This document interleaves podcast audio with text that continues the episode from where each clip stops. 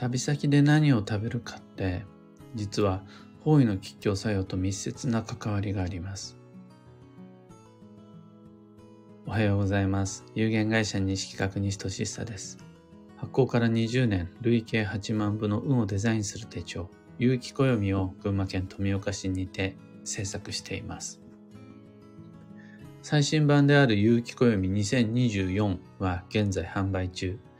気になる方は、有機暦で検索を。で、このラジオ、聞く暦では、毎朝10分の暦レッスンをお届けしています。今朝は、29ページ、ご当地グルメ機構というテーマでお話を。方位の効能を良くも悪くも高める方法に、スパ、グルメ、ショッピングの3つがあります。これ、僕のブログをご覧になっていただいたことがあるという方は、スパグルメ、ショッピングという3つのキーワードが定期的に登場するので、もう知ってるよという方もいらっしゃると思うんですが、念のため、基本的な補足を。スパは温泉入浴のことです。できれば源泉かけ流しが最強です。グルメは地物、地酒、地魚、郷土料理などのローカルフードのことです。で、ショッピングはただお金使うじゃなくて、自分へのお土産です。のスパ、グルメ、ショッピングの3つはいずれも方位の作用を高めます。方位の作用を高めるとは、もうちょっと具体的に言うと、この3つを上手にアレンジすることによって、基地方位旅行の効能が増しますっていうことです。また同時に、この3つを回避することで、強方位滞在の悪影響を減らせます。だから、良くも悪くも、スパ、グルメ、ショッピングの3つは方位の影響を強めるっていうことです。というわけで、基地方位旅行計画や強方位滞在計画を練る際は、まずスパ、グルメ、ショッピングが基本的な見どころとなってくるわけですが、特に僕が個人的に優先するのがグルメなんです。理由は単純で、人は食べないと生きられない存在だからです。ちょっと乱暴だけど、大げさに言うと、それが基地方位旅行であろうが、強方位滞在であろうが、温泉に入んなくても、お買い物しなくても、旅移動、出張、研修そのものは成立させられます。でも、どちらにしても何かしらの食事はする必要があるでしょう。そういうせざるを得ない日常的な営みを工夫する方が、運って上がったり、下がったりするんですよね。あの、そこをちゃんと工夫することで、最も馴染みの良い親和性の高い方法で自分の運にアプローチできる。なんか実行不可能っぽい、やったこともないような非日常的なことをなんとか頑張ろうとするんじゃなくて、どっちにしても食べるでしょそういう結局は運のことなんか関係なさそうなそういう身近で日常的なところにこそ自分自身の人生、運にアプローチする鍵があるっていうのが実は僕の考え方なんです。そっちが大切なんじゃないかなっていう個人的信念からスパグルメショッピングの中でも特にグルメを重視します。昔の教科書にはスパグルメショッピングなんて書いてないですけどね。ただ、の、こういう場所に滞在するといいよ。こういう過ごし方するといいよ。こういう、このエネルギー交換の方法が大切だよなんていうのを時代ごとにいろんな言い方しているわけですが、スパグルメショッピングに今だと現代的には言い換えることができて、中でも僕の個人的な信念からグルメを重視するっていうことです。まあそれはあんま理屈っぽいこと抜きにしても、単純に美味しいものが僕が好きだから、七方位でも強方位でも関係なく美味しいもの食べたい。そういう話でもあるんですけど、ただ、個人の価値観は抜きにしても、食べるという日常的な営みを方位の吉凶から切り離して考えるのは非効率です。そこ無視しちゃうんだって感じ。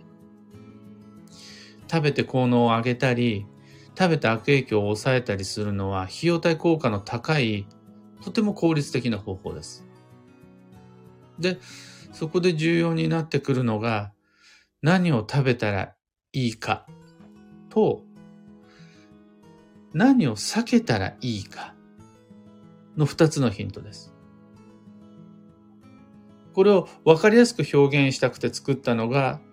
29ページ、30ページの見開きのご当地グルメ機構です。各都道府県のローカルフードを一面で見ることができます。これ、本当に実は苦労して作っています。だって地元のご当地グルメさえ絞り込むのが難しいもんで、やっぱ群馬一つとっても、いろんな食べ物があるし、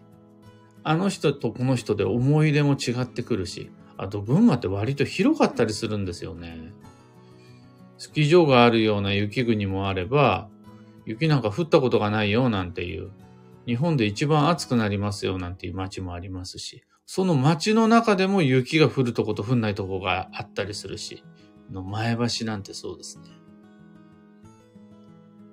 ね。そうすると、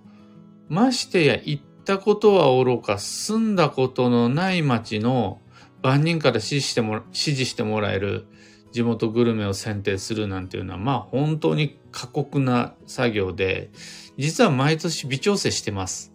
ひそやかに。やっぱこれ違う。やっぱこれ違うみたいな。あとは昔はそうだったかもしんないけど、今こっちだね、みたいな感じで、周りの方に相談し、アドバイスなんかいただきながら、実は毎年毎年微調整しているのがこの29ページ、30ページです。ただ、そんな作業、そんなマイナーチェンジを10年以上繰り返し繰り返ししていく中で、最近ではかなり整ってきたんじゃないかなって自負しております。自信があるもので、みんなにも、じゃあ自分が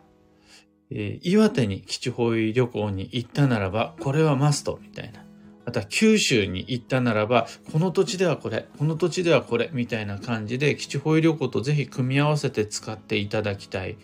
マップです。逆に、強方位行った時には、このメニューは避けようっていう風にも使ってほしいです。なんかは食べるんですよ。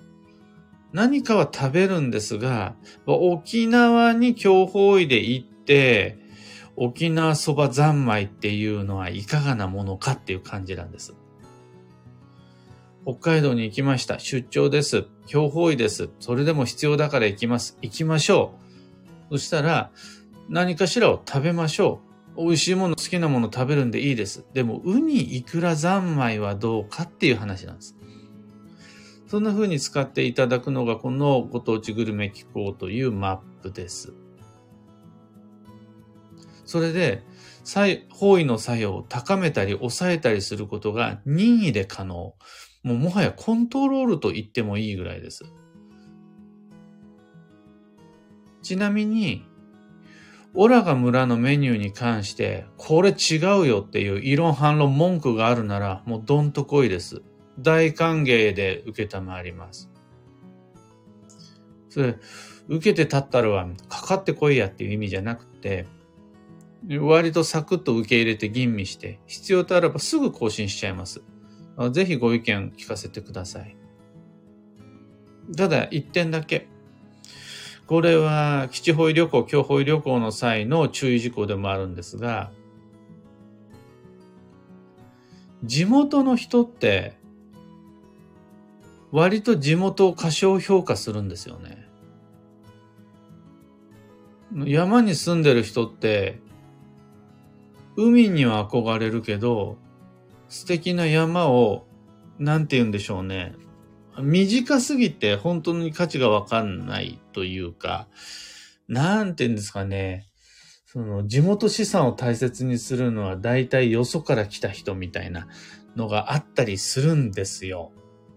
あとは都会の人は都会の恩恵が当たり前すぎちゃったりするんですよね。だから、深川の人が深川飯毎日食べるなんていうことはないわけです。群馬の人だって毎日焼きまんじゅう食べてるわけではないです。だからといって、こんなの地元の人は誰も食べないよ。観光客相手の名物でしかないから、そんなのぼったくりだよ。みたいな意見は却下です。むしろそういう名物、名産、伝統が、地元の方の評価とは別にして大切だったりします。そこは僕は地元の意見はあんまり信じていないです。あの、本当海なし県の群馬の人ってお寿司が好きでして、お寿司屋さんが実際多いんです。全国、その他と比べて。だからって群馬の名物がお寿司ってことはないじゃないですか。あと、海沿いに住んでる人って焼肉好きじゃありません？の、美味しい魚は地元スーパーで普通に並んでるし、ほんと品揃えが全然違うんで、群馬と。なんなら、漁師の知り合いから直接手に入れられちゃったりするじゃないですか。だから、玉のごちそうってなったら海沿いの人は刺身より焼肉、牛丼、もつ鍋みたいな感じになりがちで。だからってやっぱり海の近くに行ったならば優先すべきは魚だったりするんです。魚を食べた方がいいっていう時もあれば、魚は避けた方がいいっていう場合があったりするんです。そこら辺を加味していただいて、ご意見いただけるとめっちゃ嬉しいです。理想は、ここで目指すべき、難しいんだけど、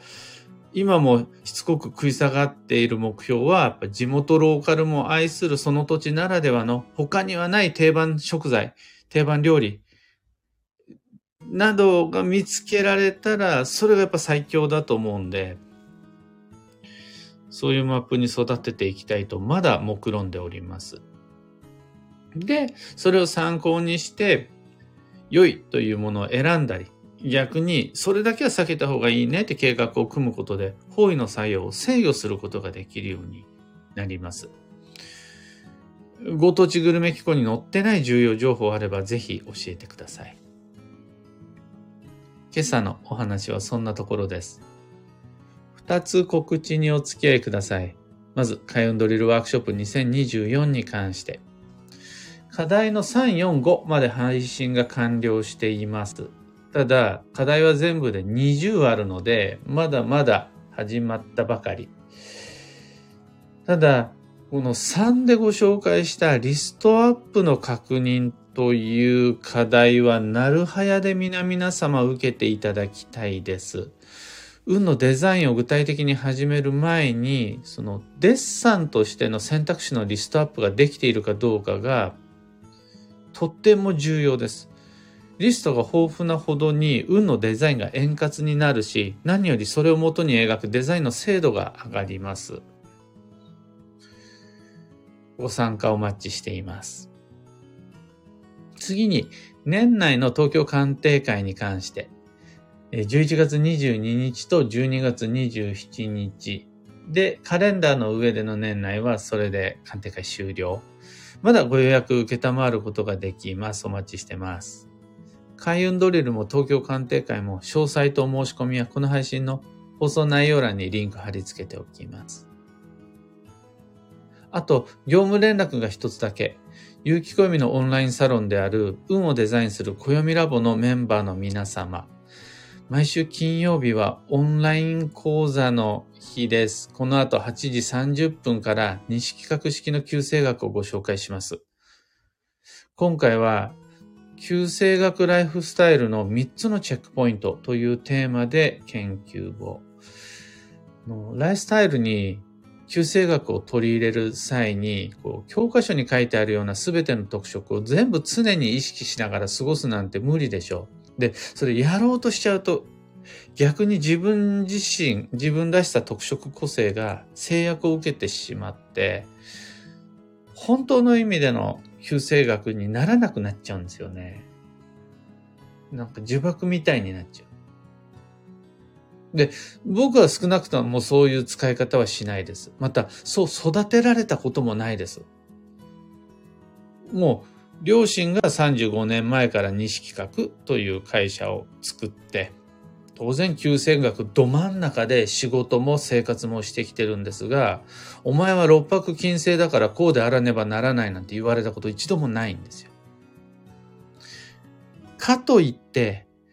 かといって何にも意識してないなんてことはないんです。やっぱ幼少の特色は常に抑えて働いているし、暮らしているし、交際してます。その要所の秘訣を、有機暦13ページの、まあ、旧世、本命世をテキスト代わりにすることで、割と簡単に、結構シンプルに誰でも実行可能な要所の押さえ方ができるので、その3つのチェックポイントこの後ラボ配信で行います。アーカイブも残すので、過去の配信とともにお時間ある時にご確認ください。さて、今日という一日は2023年11月の10日金曜日。土曜皆様明けましたでしょうか？土曜明けの天気、まだ見つけられなくてもそれ全然心配なしです。なら、明けたかなと思ったら、あれなんかこれ完全にまた土曜っぽいことだよねって怒って、土曜がぶり返すなんていうのも全然あるんで。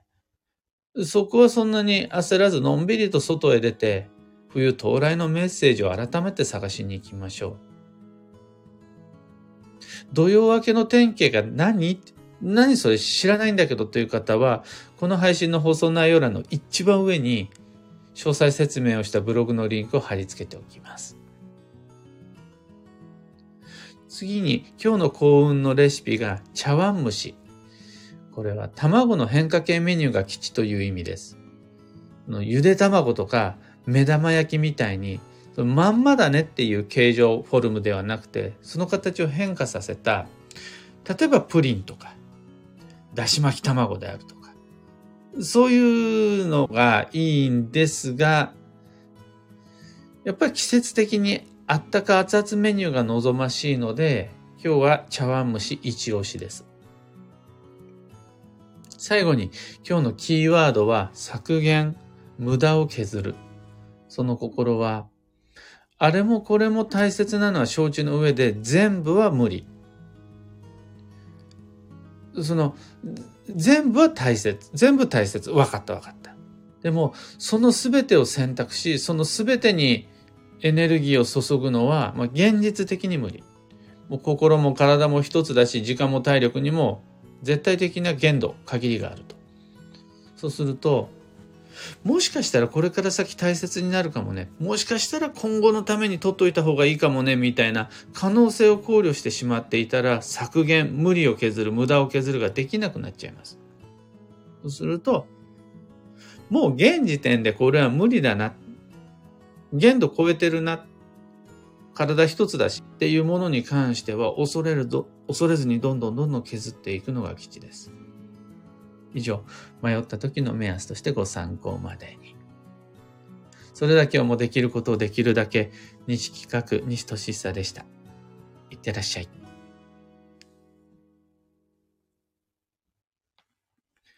小川智美さん、おはようございます。くーさん、おはようございます。りーさん、おはようございます。漢方花子さん、おはようございます。キュアナさん、おはようございます。アルココさん、おはようございます。マホさん、おはようございます。今日のみんなの街の天気は少し下り坂傾向ですかね。晴れているところはないのか、これは。基本曇りか雨ですね。群馬県富岡市はまだ雨は降っていないものの曇り空で、なおかつ金土と天気はやっぱ崩れると予報で見た気がします。うやってどんどんどんどん寒くなっていって、みんながコートやダウンを羽織ってマフラーしてって感じになっていくんですね。スタッカートさん、ともみさん、ゆうさん、マーチさん、かよさん、ロミさん、ミカさん、カブさん、おはようございます。オペラさん、キーボードさん、猫さん、エヌシャンティさん、タカさん、さゆりさん、おはようございます。